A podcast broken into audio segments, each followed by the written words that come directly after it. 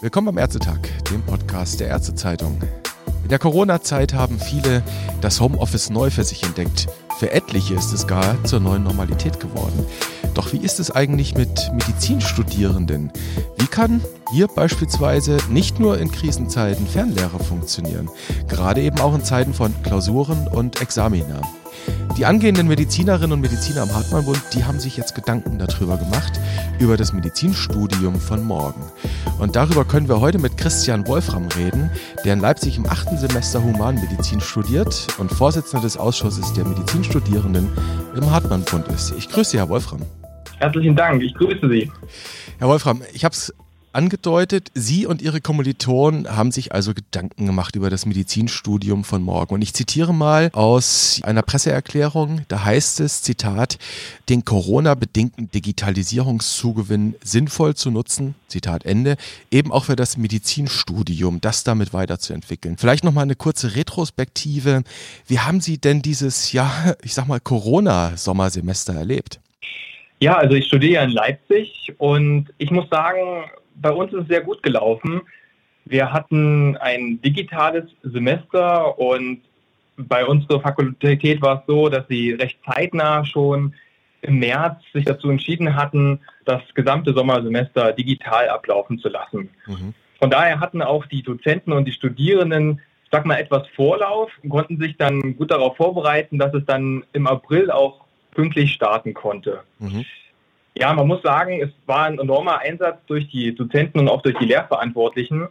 Man kann sich vorstellen, viele Lehrstühle haben vorher nie wirklich mit digitalen Lehrformaten gearbeitet. Einige schon.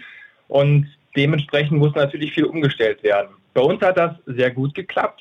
Aber ich höre das auch wieder von den, immer wieder von Kollegen aus dem Hartmann-Bund, die an anderen Fakultäten studieren. Nicht überall hat es so gut geklappt.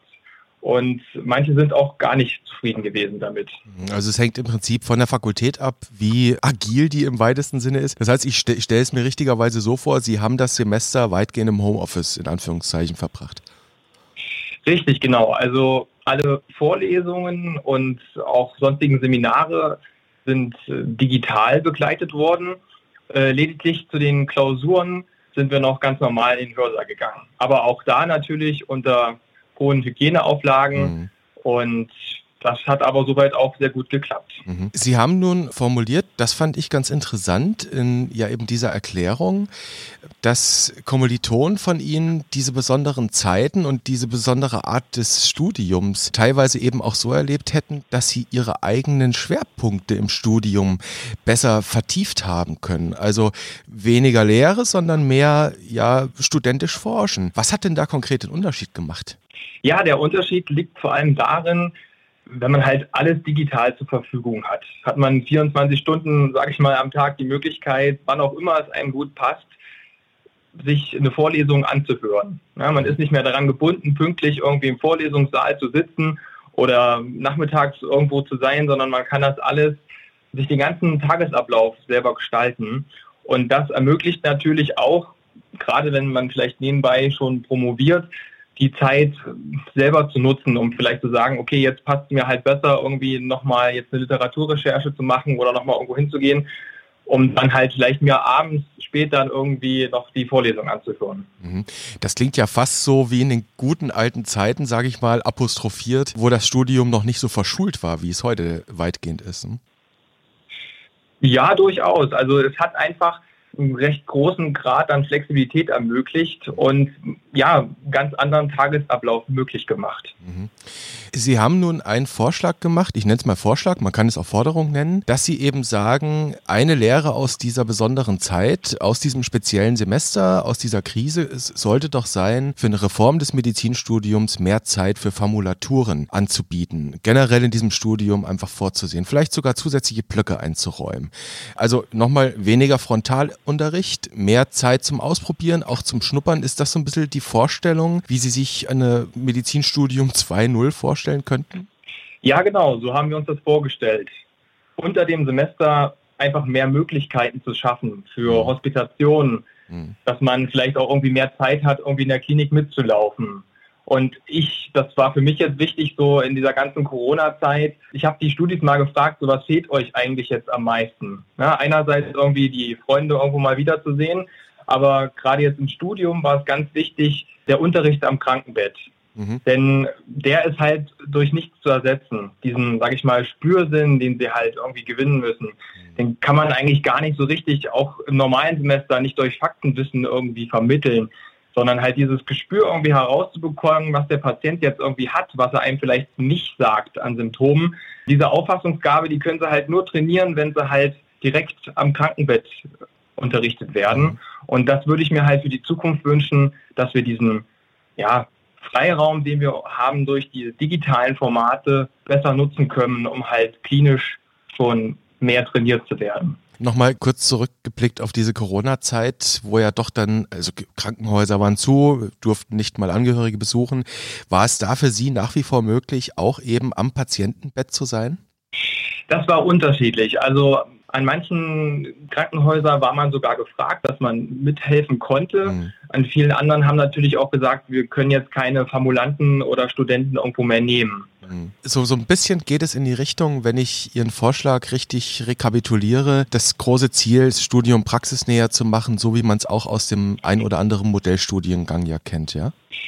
Praxisnäher schon, mhm. aber es geht ja nicht unbedingt grundsätzlich darum, sich dem Modellstudiengang anzunähern, sondern eher mehr Praxiserfahrung einzubauen, um mhm. der ganzen Sache mehr Raum zu geben durch flexiblere Zeiten. Dann müsste man natürlich auf der anderen Seite fragen, wenn Sie sagen, ein bisschen mehr Raum geben, mehr Flexibilität, dass man hier und da auch ein bisschen mehr rumschnuppern kann, ein bisschen auch mal in Fächer reinschauen kann, mit denen man jetzt vielleicht nicht so en Detail in Berührung käme in einer Formulatur.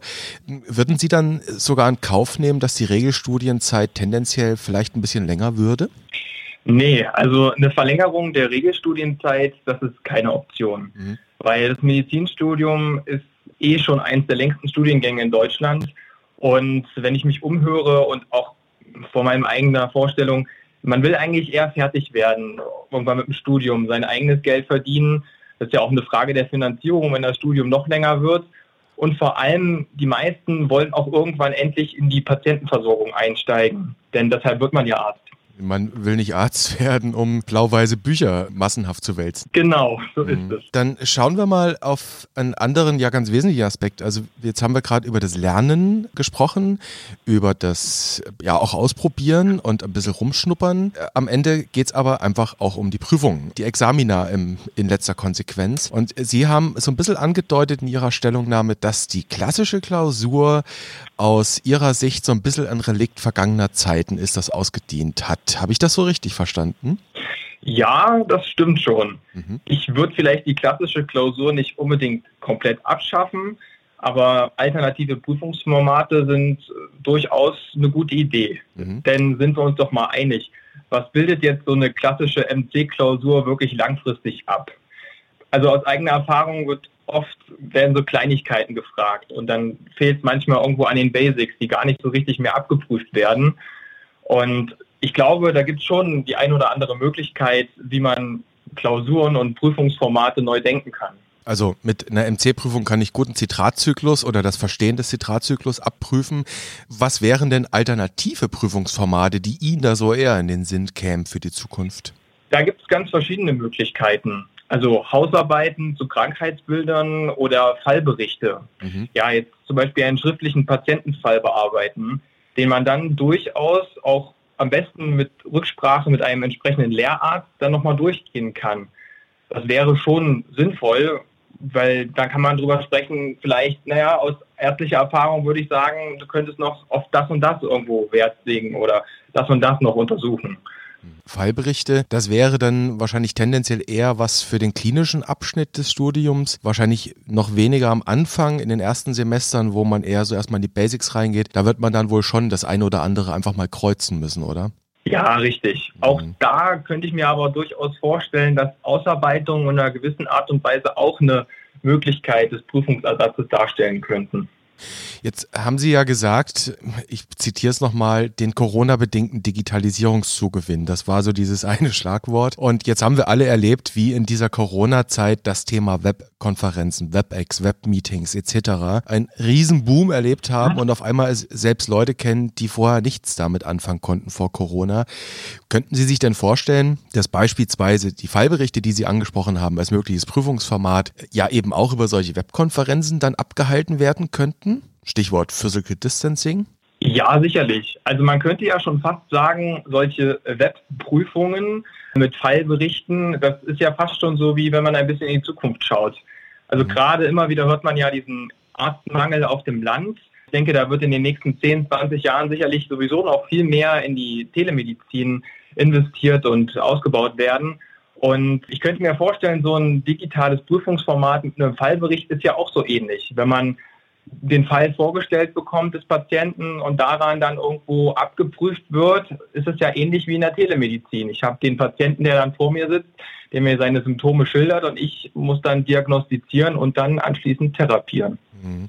Das heißt, man könnte quasi in so einem digitalen Fallbericht, Fallkonsil, Fallbesprechung, könnte man dann gleich für die künftige ärztliche Tätigkeit Telekonsile üben und Videosprechstunde. Genau, also zukunftsfähig könnte man sowas in der Art auch schon im Studium üben. Mhm. Versuche ich mal den bösartigen Dozenten zu spielen oder Hochschullehrer und entwickle mal eine Sorge über diese ja, Utopie oder Vision, über diese Idee, nämlich, dass ich mir dann vorstelle, naja, der Prüfling oder die zu Prüfende, die ich ja gar nicht packen kann. Die sitzt dann hinter einer kleinen Webcam und ich sehe gar nicht den Rest des Raums und im schlimmsten Fall ist da irgendwo ein verborgener Stichwortgeber, vielleicht der Papa oder die Mama, selbst Arzt oder Ärztin, die dann dem Prüfling oder eben der zu Prüfenden quasi Hinweise geben. Das wäre doch eine Sorge, Herr Wolfram, die müsste man ausräumen. Ja, also ich da haben Sie einerseits schon recht. Also sicherlich besteht durchaus auch die Möglichkeit, bei solchen digitalen Formaten auch irgendwo, ich sage jetzt einfach mal, zu bescheißen. Man muss aber vielleicht auch grundsätzlich sagen, man sollte ja nicht jedem Studenten immer gleich was Negatives unterstellen. Und andererseits müssen wir auch ehrlich sein, wer halt im Studium schon betrügt, der macht auch an einer anderen Seite auch einen Betrug an sich selbst und den Patienten in die Zukunft. Denn ein guter Arzt oder gute Ärztin zu werden, das fußt natürlich auch auf theoretischem Wissen. Und ich denke, der jetzt halt schon immer wieder irgendwo sich was einfallen lässt, um durch die Prüfung durchzukommen, er hat es vielleicht auch später schwierig im Arztleben. Das heißt vielleicht auch digitale Fallkonferenzen, Fallberichte, Fallbesprechungen, das ist das eine. Wenn es dann aber, sagen wir mal, in die M3 geht oder es soll ja demnächst dann auch noch eine M4 geben, das wird ja ein bisschen aufgesplittet, da würde man dann wahrscheinlich schon eher zubilligen, dass man sagt, da so jetzt Präsenz mal die Prüfung zu machen, ist vielleicht dann doch ganz besser, wenn es ums harte Examen geht. Ja, richtig. Also die Staatsexamina sollten auf jeden Fall weiterhin in Präsenz erfolgen. Ja, und dann vielleicht zu guter Letzt Ihre Einschätzung ist, wir haben es jetzt angesprochen, M3, aus dem M3 wird ein M3 und M4. Die Reform der ärztlichen Approbationsordnung steht auf der Agenda. Es gibt einen Entwurf seit Anfang Dezember letzten Jahres. Das hat jetzt mal ein bisschen pausieren müssen, aber das wird weitergehen. Haben Sie die Hoffnung, dass aus diesen Erfahrungen, die jetzt an den Fakultäten gemacht wurden, dass da nochmal ein bisschen frischer, neuer Wind in die Reform der Approbationsordnung reinkommt? Die Hoffnung ja. Die Frage ist natürlich immer, wie es letztendlich umgesetzt wird. Und das liegt natürlich dann wieder an dem Einsatz von Dozenten, von Fakultäten. Und da ist natürlich auch noch viel Spielraum, entweder in die eine oder in die andere Richtung. Dann werden wir abwarten, was damit passiert, Herr Wolfram. Ich bedanke mich für das Gespräch. Es war interessant zu hören, wie sich das Medizinstudium 2.0 ja auch nach Corona weiterentwickeln sollte aus Ihrer Sicht. Wir werden das interessiert beobachten, was passiert. Und wer weiß, vielleicht muss man sich zu dem ein oder anderen Aspekt einfach nochmal wiederhören in der nächsten Zeit. Vielen Dank und ich wünsche Ihnen alles Gute. Ich danke Ihnen auch und bis bald.